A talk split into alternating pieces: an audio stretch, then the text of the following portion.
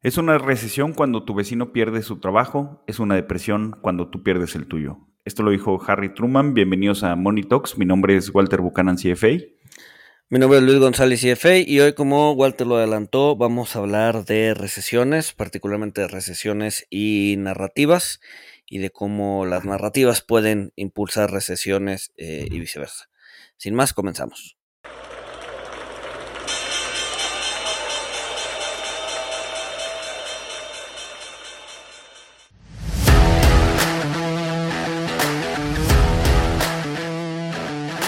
Monito, el otro lado de la moneda. Y, bueno, pues ahora estamos eh, todos en todo el mundo con, la preocupación de si estamos en una recesión o no. Eh, por ahí eh, tenemos la definición de que la recesión son dos trimestres consecutivos de Producto Interno Bruto a la baja.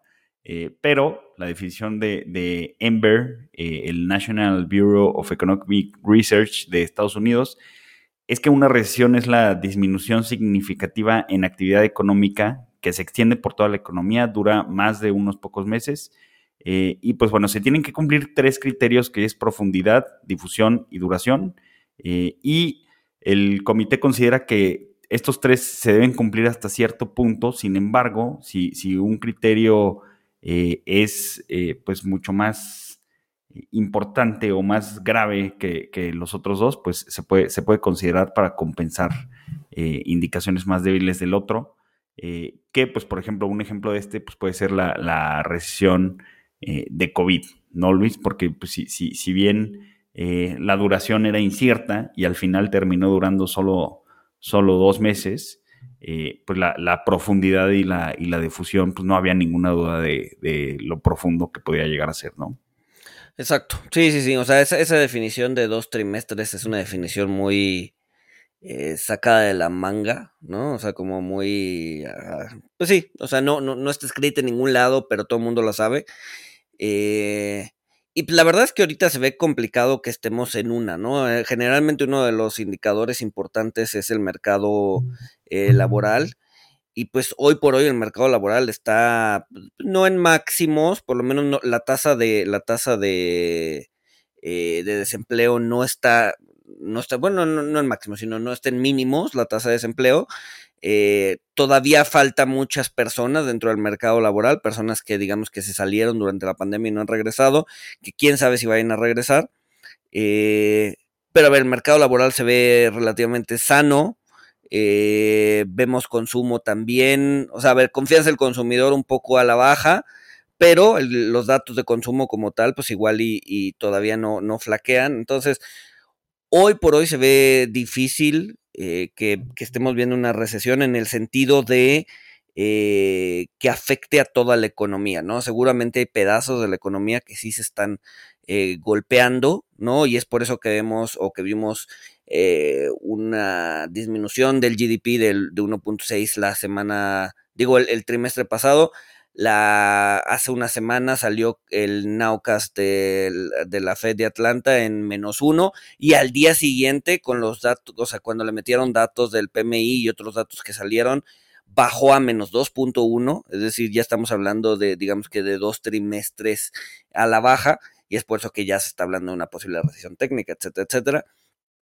Pero pues, hay, hay, otros, hay otros sectores de la economía que no parecen estar en recesión eh, y entonces pues, se ve complicado que, eh, pues sí, que, que el, el, el, el, ¿no? El que mencionaste al inicio, que son los, los encargados de ponerle fecha a las, a las recesiones en Estados Unidos, vaya a cantar pronto una, una recesión, ¿no? Entonces, sin embargo, eh, hay, como todo esto que está sucediendo ahorita, eh, que es que toda la gente ya está hablando de una recesión, sino que no estamos, o sea, si, si, bien algunos dicen que estamos en una y otros que dicen que vamos hacia allá, ¿no? Entonces, la idea de, la idea de este capítulo es ver cómo pues, estas narrativas de recesión, estas ideas de recesión, estas, eh, o sea, se empiezan a implantar en la cabeza de las personas eh, para, bueno, y, hacen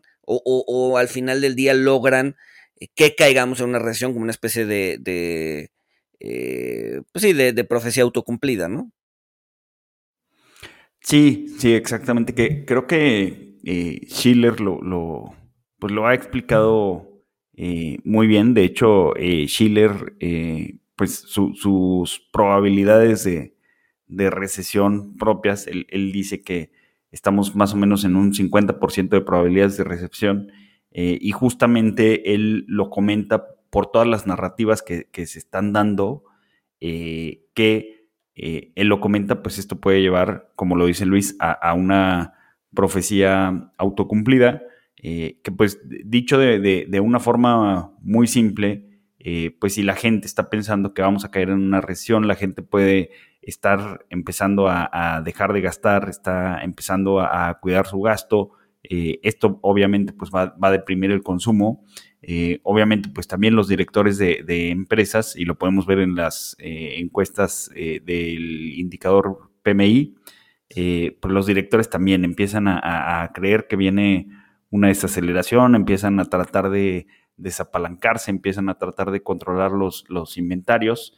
y este, este ánimo de precaución generalizado, pues en, lo que resulta es en menor consumo eh, y a la vez al tener menor consumo, pues esto lleva a una disminución en la actividad económica y pues lleva eh, a, una, a una recesión. Digo que se, conjugan obviamente lo, que pasa en los indicadores y también eh, pues lo, que la gente cree que va a pasar, las narrativas que la gente crea para que finalmente pues estas, estas profecías terminen autocumpliéndose, ¿no?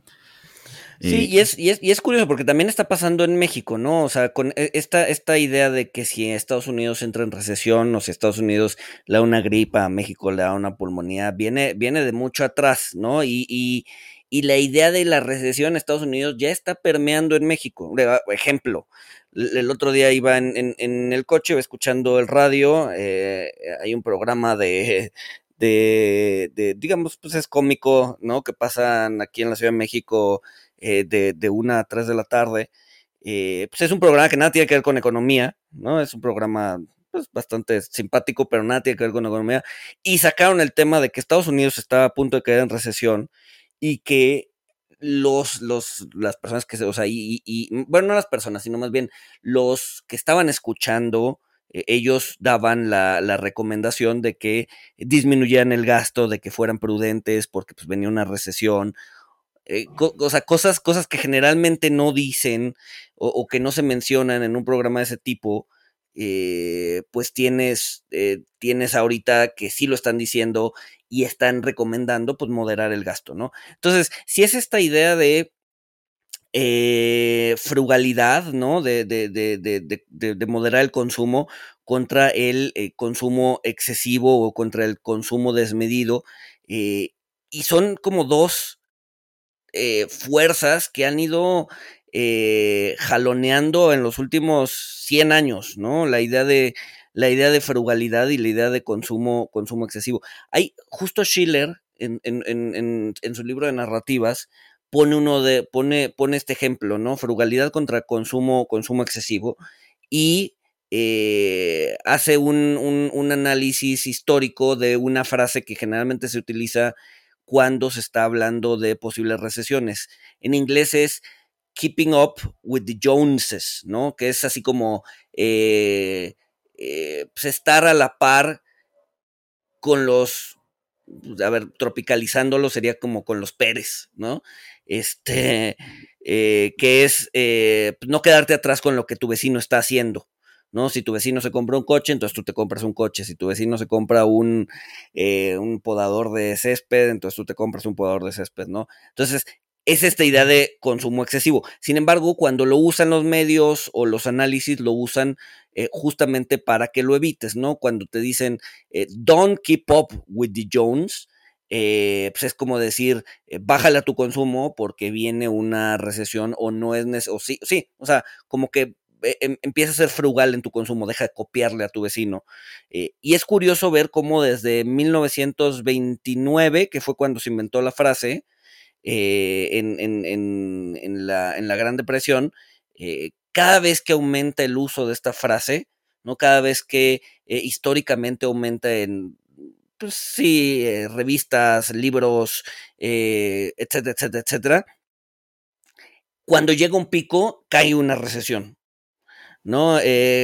fue, de hecho, fue, una, fue, una, gráfica que puse hace algunas semanas en, en, en, en Twitter, eh, la, pongo, la, la, retuiteo en estos días para, para, que, para que le puedan echar un ojo, pero cada vez que eh, pues, hay un aumento de esta idea de frugalidad, eh, viene acompañado, o sea, cuando llega a su pico viene acompañado de una recesión, ¿no? Entonces, te hace pensar que probablemente sea una profecía autocumplida, ¿no? El hecho de eh, que te inviten a la frugalidad, distintos medios, eh, análisis, revistas, eh, y ahora con redes sociales es mucho más común, este, pues entonces que, bajes tu consumo y por lo tanto termines, digamos, que dándole, pues sí, o sea, dándole el tiro de gracia a la economía y por lo tanto cayendo en una recesión. Sí, claro, y, o sea, creo, que el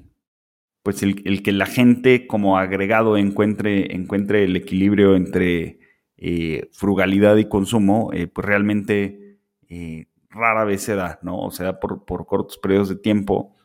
Howard Marks en su, en su último memo, pues describe qué es lo que afecta los, los giros de mercado. y coincide mucho con lo que dice Robert Schiller, que pues bueno, ellos básicamente dicen que eh, pues cuando, cuando las cosas van bien, extrapolamos eh, que todo va a ir bien, que, los precios de los activos, bienes, bienes inmuebles, eh, acciones, bonos, etcétera, pues va, a seguir subiendo de manera indefinida. y finalmente, pues esto, esto tiende a exagerar los movimientos.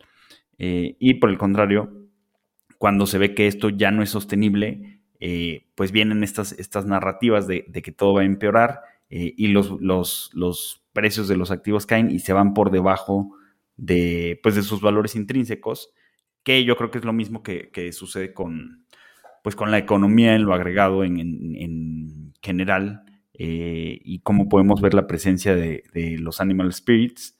Eh, por eso creo que hay, hay, una línea de tendencia para, el Producto Interno Bruto de los países, eh, su, crecimiento potencial del Producto Interno Bruto, eh, pero pues a veces nos vamos arriba de ese potencial y en, después de recesiones probablemente nos vayamos eh, debajo de, ese potencial, ¿no? Pero bueno, ya, ya además de, saber lo que es una recesión y cómo, cómo vienen afectando las narrativas, creo, Luis, que hay que tener en cuenta que pues hay distintos tipos de, recesiones, ¿no? Porque pues puede haber recesiones que son eh, suaves, digamos que son normales del ciclo, eh, puede haber recesiones que son agudas eh, o pues algunas variantes de, recesión, ¿no? Como por ejemplo algunos tiempos en la historia donde ha habido desaceleración económica o recesiones, pero que también vienen acompañadas de, incrementos fuertes en, la inflación, ¿no? y creo que sin importar el nivel, pues la gente teme a, la recesión en, cualquiera de sus formas, pero creo que es importante tener en cuenta que, pues, pueden ser distintos tipos. Sí, sí, como dices, o sea, puede ser una recesión rápida y furiosa, digamos, como la que sucedió en 2020, ¿no? Que duró dos meses y fue una recesión eh, súper profunda, pero cuya recuperación fue muy rápida. Eh, o puede ser una recesión un poquito más, eh, digamos que más shallow, ¿no? Más, más, menos profunda, como la que vimos en 2001, ¿no? Con la caída de, o sea, cuando se revienta la burbuja del dot com, o puede ser varias, o puede ser doble, ¿no? larga y profunda como la Gran Depresión del 2029 digo del 2029, ya estoy, ya estoy futureando, ¿eh? este, no, la gran recesión de 1929. Este, e, entonces sí, o sea, puede, o sea, vienen de todos tipos y formas. Eh, lo que se está hablando hoy por hoy, la narrativa imperante de, hoy en día es eh, que va a ser una recesión no tan profunda, que va a ser una recesión eh, suave, eh, pero probablemente una recesión larga, ¿no? Por, ahí están hablando de una recesión que dure entre 4 o 5 trimestres, estás hablando de eso de 12 a 15 meses. Eh, pero no va a ser una recesión tan profunda como la que vivimos en, 2000, en 2020, ¿no? Entonces, sí hay distintos tipos. Ahora, si eso le unes la idea de una esta inflación, eh, ¿no? Una, una recesión más inflación, pues bueno, sí tienes un panorama todavía que, que, se complica, que se complica bastante, ¿no? Sí, esto, esto pues puede hacer las, las, cosas bastante complicadas.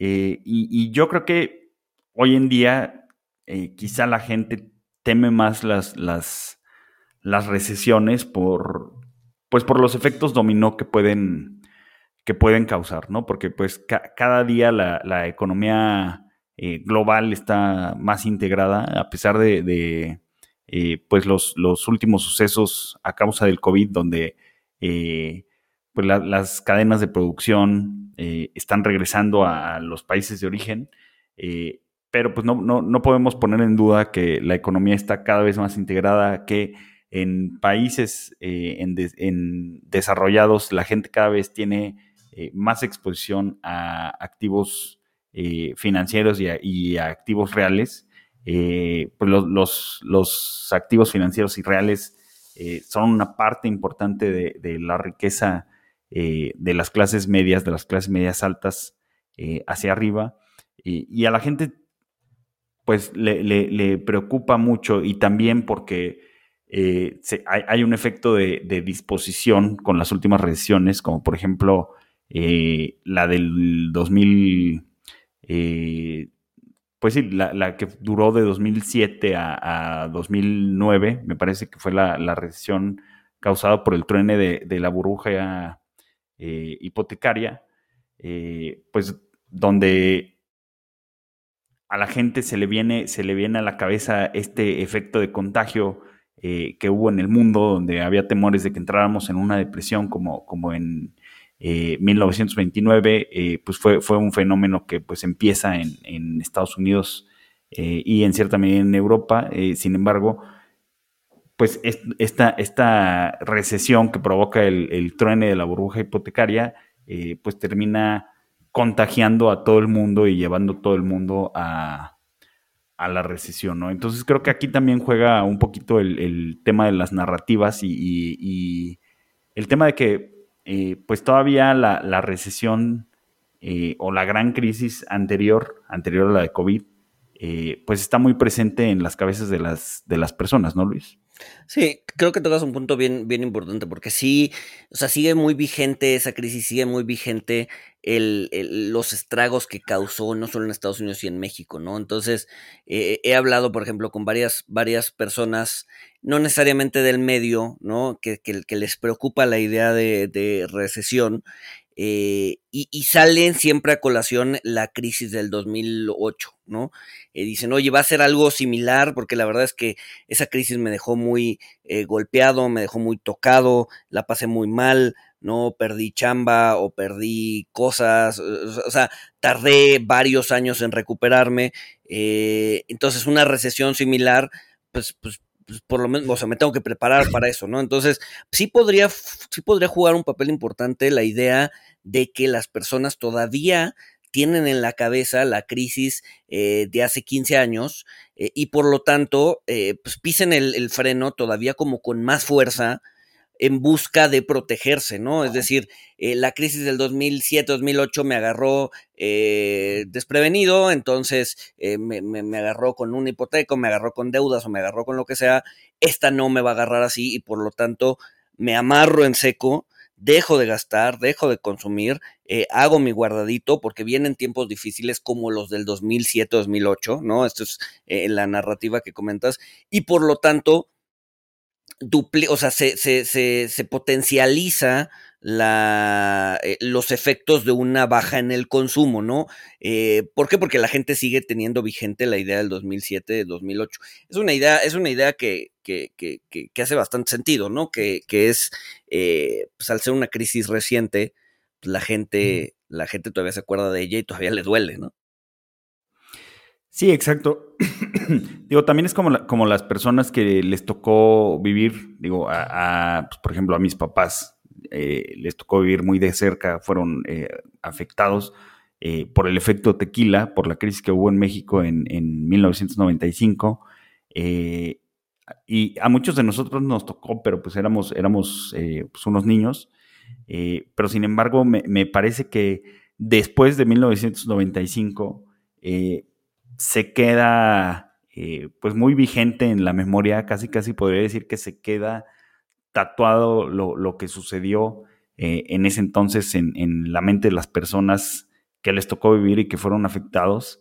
y pues hoy todavía hay, mucha gente en, en México eh, de esa generación, que uno de sus mayores temores es, una, eh, pues es una depreciación del, tipo de cambio, ¿no? O sea, inclusive dentro de su narrativa, eh, pues siguen comentando que, temen mucho una, una, devaluación, ¿no? Y siempre, siempre están buscando señales o indicios de, una, de una devaluación, que ya no son devaluaciones, ya es depreciación porque la moneda ya es de libre flotación eh, cambiaron muchas cosas en el sistema financiero eh, mexicano, eh, por lo cual pues mucha gente explica que es complicado que, vuelva a suceder lo mismo o algo similar, pero sin embargo pues ese, ese es el ejemplo local de, cómo uno de estos eventos pues, se puede quedar tatuado en la, en la memoria de la gente y siempre que hay temores, pues, pues vuelve, vuelven estas, estas memorias se,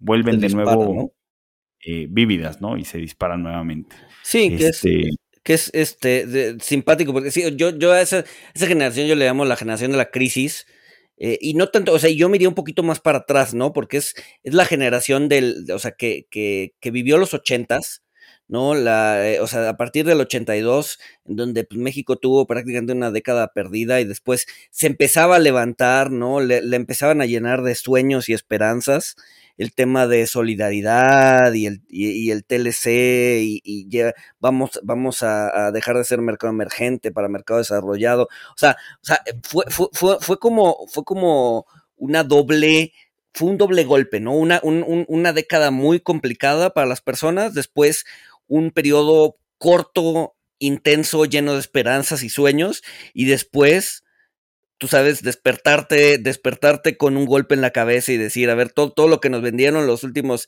3, 4 años, ¡pum!, ¿no? Se fue, ¿no? Entonces, es una generación que quedó súper, súper golpeada, súper ciscada, y es la misma generación que lo que sea que le preguntes en cualquier momento de los últimos 15 años, te va a responder, no, es que la crisis está muy difícil, ¿no?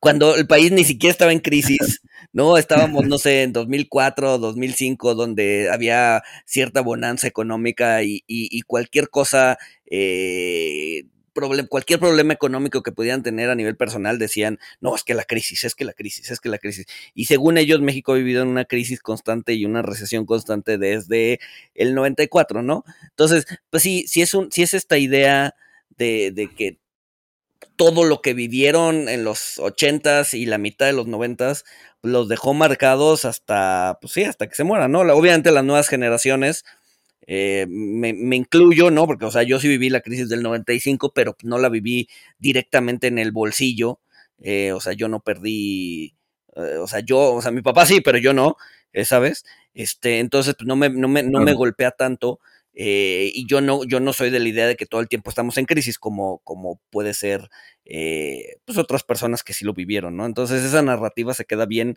impregnada en la cabeza, en la cabeza de las personas, ¿no? Sí, sí, definitivo, definitivo. Eh, que, bueno, regresando al, tema de contagios, que, el efecto tequila pues tuvo, tuvo su, su cierto alcance eh, de, contagios en, la economía global, principalmente en Estados Unidos, que por eso nos autorizaron un eh, préstamo, préstamo de emergencia. Eh, ¿Tú cuál crees hoy que sean los principales riesgos de, contagio ante una recesión? Bueno, creo que al mundo, pues lo que más le preocupa es una recesión en Estados Unidos porque pues sigue siendo la, la, economía más grande del mundo, sigue siendo el motor económico, sigue siendo el país eh, con un consumo más alto eh, en el mundo. Eh, ¿cómo, si, llegáramos a, una recesión, si estas narrativas de recesión se, hicieran realidad, se convirtieran en la profecía autocumplida, ¿de dónde podría venir el contagio? ¿O, qué, pues sí, qué clases de activo se podrían contagiar y, digamos, pensando catastróficamente, este, pues podrían causar una, eh, pues sí, una, una corrida financiera. Sí, claro. Sí, a ver, yo creo que, yo creo que el, riesgo de un evento de crédito crece, ¿no? ¿Por qué?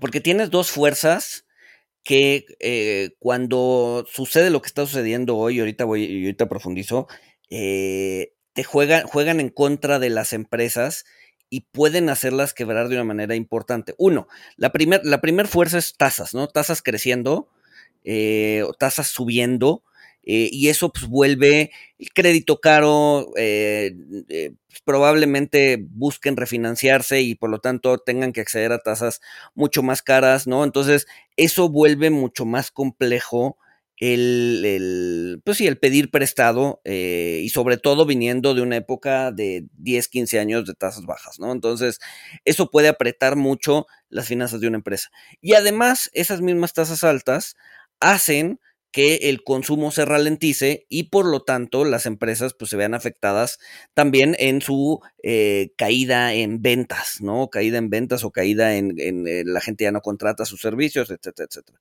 Entonces, tienes ese doble efecto en donde eh, tienes una ralentización en el flujo de efectivo que te está cayendo porque la gente está dejando de consumir y además tienes poco acceso o tienes un acceso más castigado a los mercados de capitales como para endeudarte e intentar salir del bache, ¿no? Entonces, tienes, tienes esos dos efectos que podrían eh, pues explotar en cualquier, en, cualquier momento, ¿no? O sea, el, hecho de que la FED esté encareciendo la deuda y la gente esté dejando de consumir, pues puedes traer un efecto ahí dominó de empresas que eh, pues están tienen cierta debilidad fundamental, ¿no? O sea, no, no, no, no están bien posicionadas para eh, pues sí, para, para una caída en, su flujo de efectivo hacia adelante, ¿no? Entonces yo creo que podría venir por ahí, ¿no? Y, si te fijas en las últimas encuestas de BOFA, eh, que sacan eh, de Bank of America, que sacan todos los meses, sobre que le preguntan a los, a los manejadores de dinero a nivel global, hay una gráfica que es de riesgos, ¿no? ¿Cuáles son los próximos, los riesgos más importantes en los próximos 12 meses? Y ya llevan dos meses eh, mencionando eh, el riesgo de un eh, evento de crédito a nivel global, ¿no? O sea, todavía con probabilidades bajas, ¿no? Empezó, empezó como con 5% y ahorita la última salió en 7 u 8%, pero va creciendo, ya es el cuarto riesgo más importante. sin embargo, ya está presente, la gente ya está empezando a buscar de dónde va a venir el golpe. De hecho, la Fed también empezó a sacar, la Fed, si no me equivoco, de Nueva York, sacó la semana pasada un índice de, eh, de distrés en los mercados eh, de bonos, ¿no? De estrés en mercados de bonos, es decir, qué tanto están golpeados los mercados de bonos en términos de liquidez, en términos de sobretasa, o sea, como que meten todos los, todo, todas las variables del mercado de bonos en una licuadora, sacan un índice para ver qué tan eh, estresados están los mercados de deuda, ¿no? Esto también pues, es un signo de que a la Fed le está empezando a eh, preocupar lo que puede llegar a pasar en los mercados, en los mercados de bonos, ¿no? Entonces, eh, el, simple hecho de que te estén dando información sobre, sobre mercados de bonos y que estén haciendo visible lo que están haciendo, pues habla de que pues, de que les está empezando a preocupar, ¿no? Generalmente estos índices no salen en épocas tranquilas, ¿no? O en épocas de, de, bonanza, ¿no? Generalmente los empiezan a ver cuando empieza a haber preocupación. Eh, hoy por hoy el índice sigue relativamente bajo, ¿no? La Fed sale, sale con su índice y dice, o sea, su conclusión es, los mercados están funcionando bien, etcétera, etcétera. Sin embargo, pues si vemos la gráfica, porque además la sacan histórica, eh, si, si, vemos la gráfica, vemos que pues, trae una tendencia claramente al, alza, es decir, claramente a eh, mencionar o indicar que los mercados de deudas se están estresando, ¿no? Sí, claro, y creo, creo que esto es muy importante porque eh, así como el, crédito, eh, que pues esto también se menciona en, el libro Manías, Pánicos y Cracks, así como el crédito, pues de, forma bien usada o en tiempos de, de bonanza, eh, te impulsa el, crecimiento, eh, pues cuando tienes demasiado crédito, cuando tienes, eh, pues sí, digamos, crédito malo o crédito, crédito especulativo, pues te, puede causar pues una, amplificación de, movimientos a la baja y de movimientos negativos, eh, porque pues en, en, efecto pues esto, estos créditos luego se vuelven incobrables y pues causan, causan también efectos dominó. De, de hecho, pues me parece que Minsky le llamaba que era el, el crédito desestabilizador eh, que se da en las, en las últimas etapas de, eh, pues sí, de, una burbuja. Eh, y pues digo, hace, hace sentido que pues esto esté muy monitoreado por, por la Fed, por los economistas, y en el entorno actual pues hace aún más sentido porque pues venimos, venimos de más de una década de, tasas bajas que donde pues muchas empresas se podían financiar eh, pues, prácticamente a, costos regalados.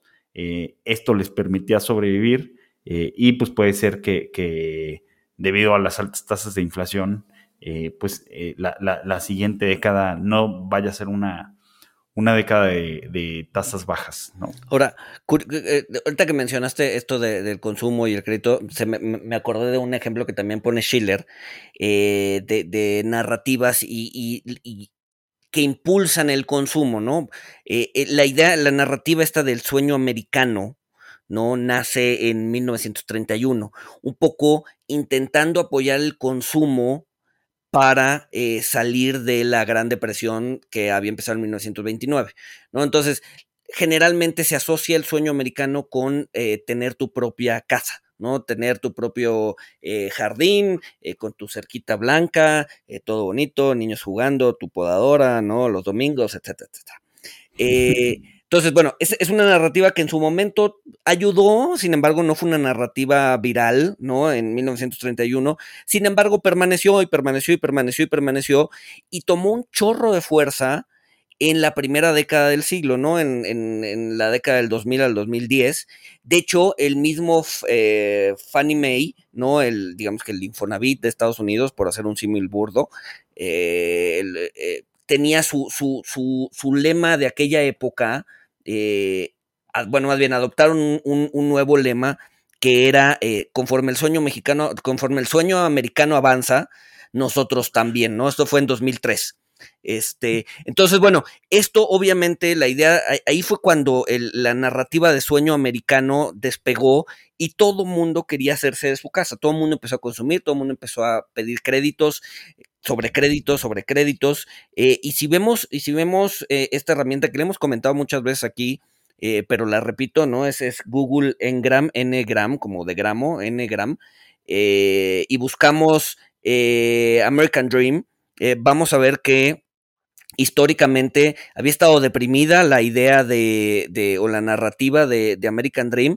Sin embargo, a partir del 2000 y cachito, eh, pues vamos a empezar a ver una, subida bien importante de, esta narrativa, ¿no? Y entonces, esto te hace que, eh, pues esta idea que venía arrastrando o que veníamos arrastrando desde 1931 de, de consumo, de compra tu casa, eh, se dispara en el 2000 y es lo que logra eh, la burbuja inmobiliaria en Estados Unidos, ¿no? Entonces, esta idea de consumo, esta idea de endeudate, esta idea de posee una casa, pues es apuntar a lo que estabas diciendo, ¿no? Que es el, el crédito excesivo que te lleva a los excesos que eventualmente te lleva a pues, la caída o, otra vez la búsqueda de la, de la frugalidad, ¿no? Si se fijan, si, si hacen la gráfica de, American Dream en, Google Engrams, eh, van a ver que llega a su pico, pero después cae de manera importante. Es decir, eh, pues ya eh, la narrativa empieza a desacelerarse y por lo tanto pues la gente empieza otra vez a consumir menos, en este caso, casas, ¿no? Sí, de, hecho, o sea, con, esa narrativa, pues es curioso lo que ha pasado porque creo que, bueno, yo, he leído en, varios artículos pues, que, el American Dream, eh, pues ya, digamos, no existe o está fuera del alcance de los millennials y las generaciones en adelante, justo porque, pues con el incremento en los precios de casas, pues para, para ellos dejó de ser costeable eh, comprar una casa a la misma edad que, sus padres. Eh, que me parece que esto fue, fue pues bastante narrativa, porque pues viendo estudios sobre, sobre la riqueza y la transferencia de riqueza, pues finalmente los, los millennials eh, no estaban tan mal. Finalmente los millennials eh, siguen comprando casas eh, y, lo podemos ver en el, pues sí, en los, en los últimos datos del mercado inmobiliario, que quizás se enfríe próximamente. sin embargo, en, los últimos años, o sea, de, la, pandemia de COVID, algo curioso que trajo, pues fue, fue que este mercado se calentara mucho. pero, pero es curioso cómo algunas narrativas incluso superan los datos, ¿no? Superan la, realidad.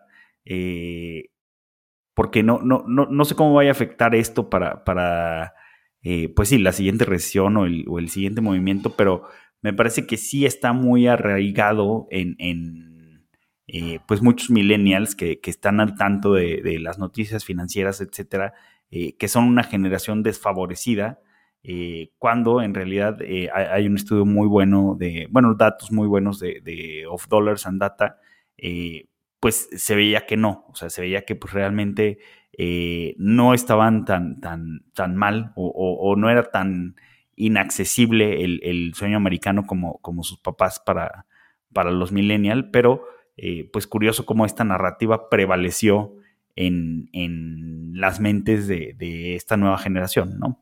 Eh, y bueno, quisiera, quisiera pasar a la relación eh, que tienen las, las recesiones con, los mercados accionarios.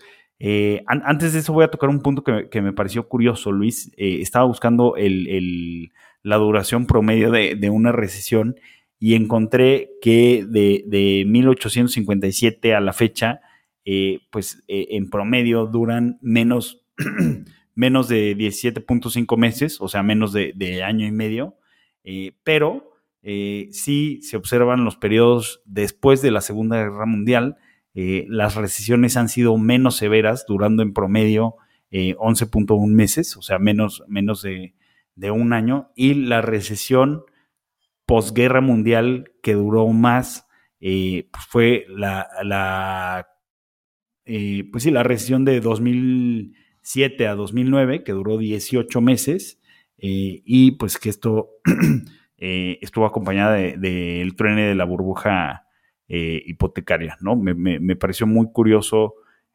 cómo, pues de, cierta forma coincide con, la creación de, la Reserva Federal y de, darle cierto poder a los, a los bancos centrales, a los tan odiados bancos centrales, eh, el, acortamiento de, de las recesiones, ¿no? Que bueno, habrá gente que diga que, ahora son más frecuentes, eh, habría que, eh, pues es algo que vale la pena en el análisis. Pero pasando a la relación del mercado accionario con, con, las recesiones, la mayoría de las personas cree, y también por eso son tan temidas las recesiones, que pues el mercado le va muy mal durante, durante una, una recesión, que pues es lógico pensar que, si la economía está mal, pues al mercado accionario y a las empresas eh, les vayan mal. Si bien es sabido que, no es lo mismo la economía y el mercado accionario, eh, pues sí, sí están relacionados, eh, aunque pues hay,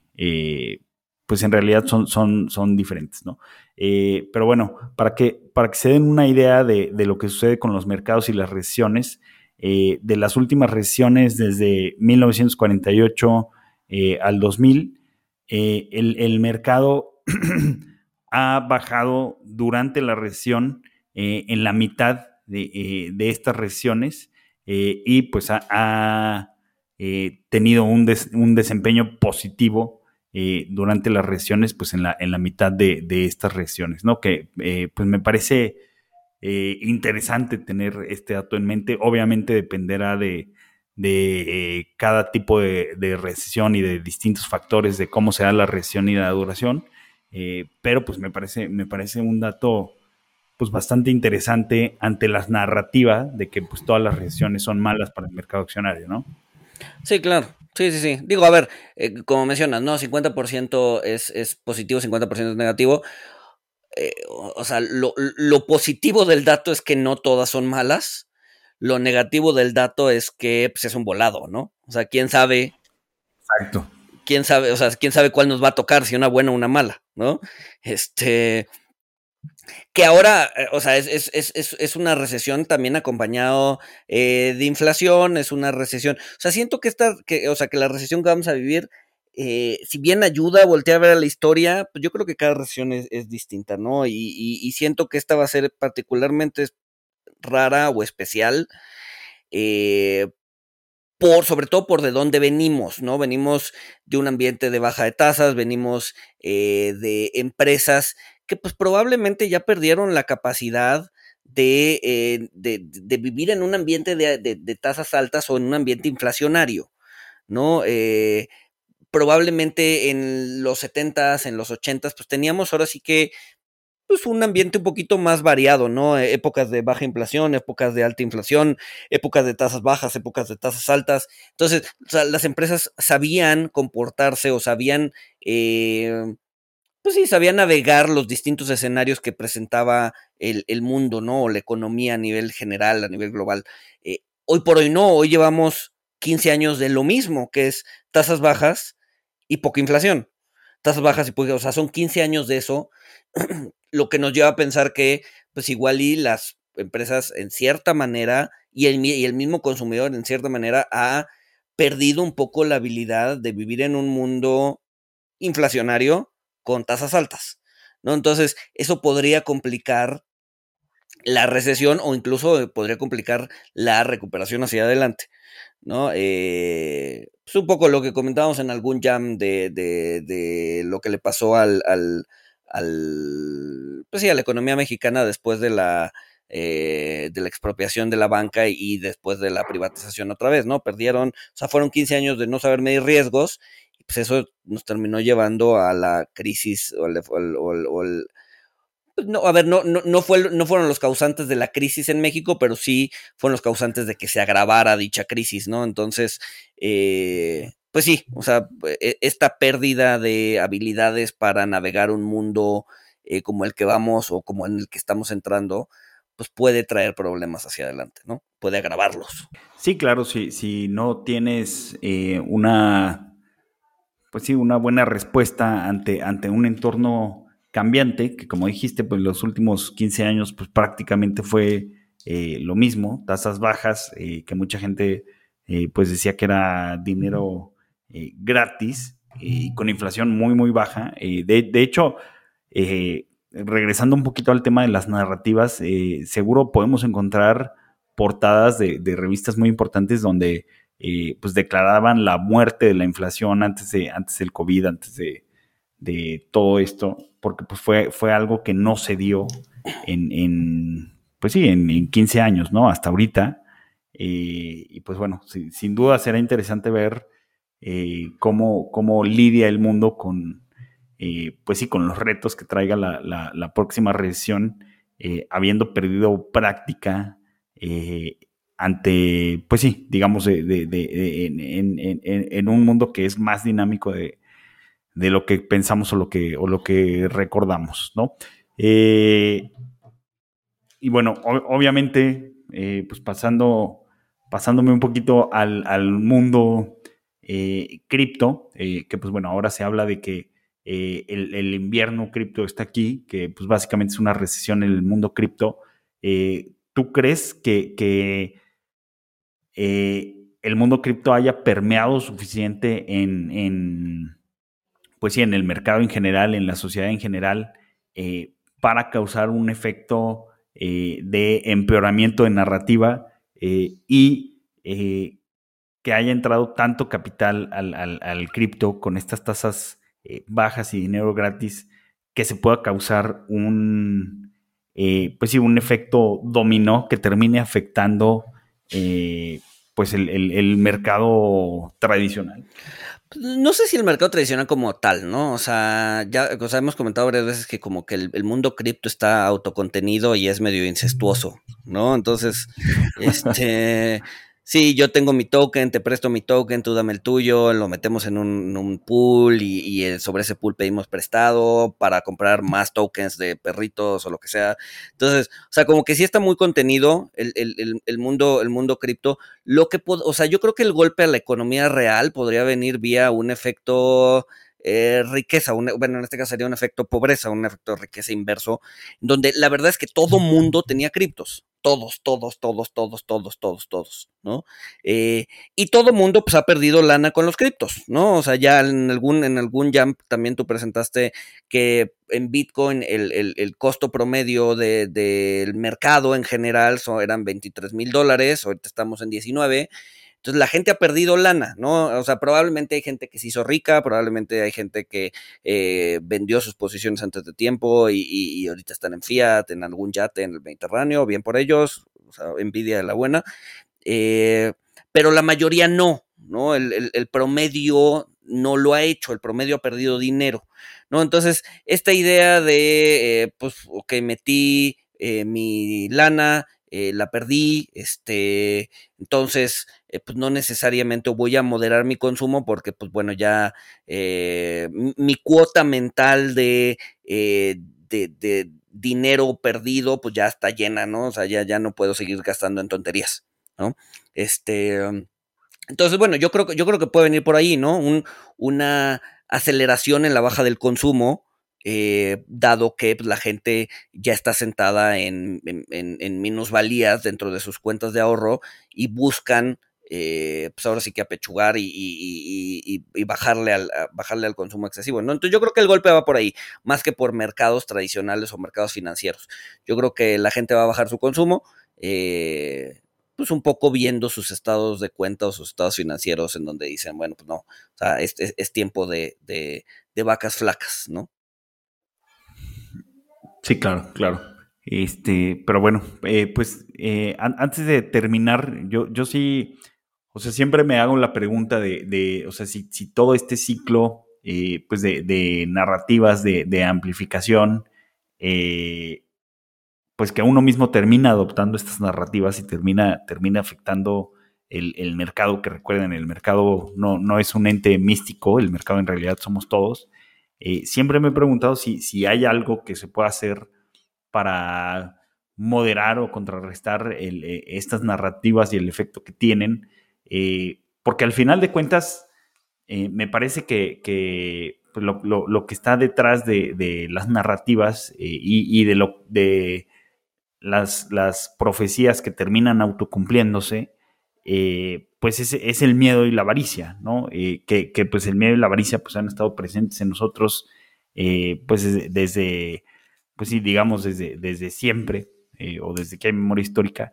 entonces, mi pregunta va a, eh, o sea, ¿podemos hacer algo ante estas narrativas eh, que nos afectan o eh, pues meramente estamos condenados a, ser observadores de, cómo se desenvuelven estas narrativas y aunque es muy interesante verlas y estudiarlas, pues realmente lo que, lo que uno puede hacer a nivel individual pues está súper acotado. Yo creo que no, yo, o sea, yo creo que las narrativas van más allá de lo que puede llegar a ser una persona, ¿no? Sea, la narrativa está tomando lugar en, en, en, tiempo y espacio, pues, o sea, creo que saberlas identificar es importante, ¿no? Saber, ok, se está, se está desenvolviendo esta narrativa de recesión que podría desencadenar una profecía autocumplida y eso te ayuda a tomar mejores decisiones, eh, ya sea a nivel personal, ¿no? En tu propia economía y a nivel de inversiones, ¿no? O sea, ver, ver hacia dónde podrían moverse los mercados sabiendo que hay una narrativa desenvolviéndose. Pero hacer algo en contra de la narrativa o bajarle el, poder a la narrativa como individuo, yo creo que es muy, muy complicado, ¿no? Porque al final del día, como dice, somos todos y todos tendrían que convencerse de que se está desenvolviendo la narrativa y por lo tanto que hay que bajarle dos rayitas a la idea de recesión en este caso eh, yo creo que eso, yo creo que eso no se puede, yo creo que eso es imposible, pero pues, el saber distinguirlas pues, te ayuda a tomar mejores decisiones y actuar mejor y a eh, pues, adelantarte un poco a lo que a lo que pueda llegar a pasar, ¿no? Pues sí, pues sí. Este, y pues bueno, la, la parece que la noticia positiva es que eh, bueno, un poquito en tono de esperanza, es que eh, la siguiente recesión, pues parece que puede ser una, una recesión suave, esperemos si sea eh, breve y no sea muy profunda, que pues bueno, ya, ya, ya, veremos cómo se desenvuelve esto, porque pues como tenemos la, la inflación presente en esta, en esta desaceleración, me gustó mucho algo que, que escuché eh, en, un artículo, pues cuando, cuando tu vecino pierde el trabajo, cuando la gente está perdiendo su empleo, eh, pues va a afectar a, una de cada 15 personas, eh, pero quizá la próxima recesión tenga más ojo mediático, o esté más sobre, sobre las cabezas y la mente de todos, porque pues la inflación no afecta a, una de 15 personas, ¿no? el alza generalizada en precios afecta a 15, 15 personas. Eh, entonces, eh, pues va a ser interesante cómo, cómo se desenvuelve esto, pero pues bueno, esperemos que sea eh, de, corta, de corta duración. Justo, justo esa idea abona a que la Fed no se va a detener, ¿no? O sea, si la Fed tiene que, tiene que decidir entre combatir la inflación, empleo. combatir la inflación que, que, que, que, golpea a 15 de cada 15 o eh, bajo el riesgo de caer en una recesión que golpea a uno de cada 15, pues ahora sí que el, mal que menos, o sea, la solución que menos mal daño, o sea, que menos daño cause, pues es pues combatir la inflación a costa de la recesión, ¿no? Pues sí, sí, sí. Pero bueno, pues veamos, veamos cómo, cómo se desenvuelve esto en, en, los, en lo que resta del año y el siguiente año. Pues nada, este, nos escuchamos el siguiente miércoles. Saludos.